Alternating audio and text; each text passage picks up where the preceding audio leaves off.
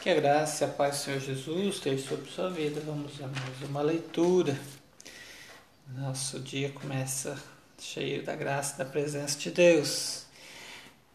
Carta de Paulo a Filemão, versículo 1. Paulo, prisioneiro de Cristo Jesus, e o irmão Timóteo. A você, Filemão, nosso amado cooperador, a irmã Áfia, a Arquipo, nosso companheiro de lutas, e a igreja que se reúne com você em sua casa, tá vendo? Sua casa sendo utilizada como igreja do Senhor. Casa é lugar de reunião da igreja. A vocês a graça e a paz da parte de Deus, o nosso Pai, e do Senhor Jesus Cristo. Sempre dou graças a meu Deus, lembrando-me de você nas minhas orações que ouço falar na sua fé, da sua fé no Senhor Jesus e do seu amor por todos os santos. Oro para que a comunhão que procede da sua fé seja eficaz no pleno conhecimento de todo o bem que temos em Cristo. Seu amor me tem dado grande alegria e consolação, porque você, irmão, tem reanimado o coração dos santos. Por isso, mesmo tendo em Cristo plena liberdade para mandar que você cumpra o seu dever, prefiro fazer um apelo com base no amor. Eu, Paulo, já velho e agora também prisioneiro de Cristo Jesus, apelo em favor do meu filho Onésimo que gerei enquanto estava preso. Ele antes lhe era inútil, mas agora é útil tanto para você quanto para mim. Mando-o de volta a você como se fosse o meu próprio coração. Gostaria de mandar-lhe mantê-lo comigo para que me ajudasse em seu lugar, enquanto estou preso por causa do Evangelho. Mas não quis fazer nada sem a sua permissão para que qualquer favor que você fizer seja espontâneo e não forçado.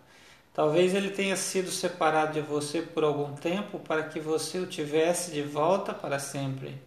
Não mais como escravo, mas acima do escravo, como irmão amado para mim. Ele é um irmão muito amado e ainda mais para você, tanto como pessoa quanto como cristão. Assim, se você me considera companheiro na fé, receba-o como se estivesse recebendo a mim.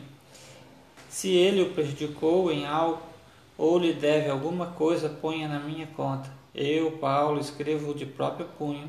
Eu pagarei, para não dizer que você me deve a própria vida.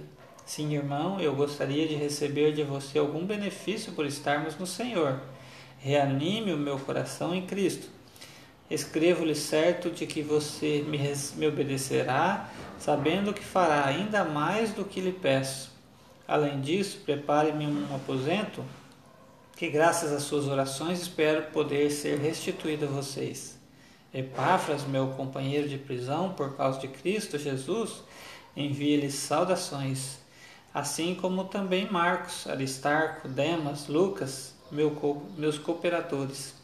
A graça do Senhor Jesus Cristo seja com o espírito de todos vocês. Amém? Nos alegramos aqui e vemos e relemos nessa leitura Vemos aqui no versículo 15, ó, talvez ele tenha sido separado de você por algum tempo, para que você o tivesse de volta para sempre. Né? Nós podemos nos colocar no lugar dessas personagens como se a gente fosse esse escravo. Não sei porquê, né? mas de alguma maneira ele estava lá em Roma e não estava com o Filemão. Né? O fato é que ele se encontra com Paulo e Paulo leva a conhecer a Cristo e ele retoma a sua vida debaixo dos cuidados do seu Senhor. Que o nosso Senhor e Salvador, nosso resgatador, né, tem essa alegria também de receber de volta a ovelha perdida. Temos uma compreensão um pouco diferente de escravidão no dia de hoje. Nosso conceito é totalmente social, né? Mas aqui era um conceito econômico. Né? Os escravos se faziam escravos, não porque eram negros ou porque eram de outra raça. Né? Eles se faziam escravos por causa das suas dívidas, ao ponto de algum escravo é, gostar tanto do seu senhor que ele se tornava, mesmo com a dívida paga, escravo para sempre daquela pessoa. Né? Que você possa retornar aos braços do Pai, retornar ao seu Senhor e Salvador Jesus Cristo. Ele te resgatou, né? Ele pagou a dívida que estava sobre você. Né? E para sempre, né? Você possa entregar para sempre ao seu Senhor e Salvador Jesus Cristo. Amém?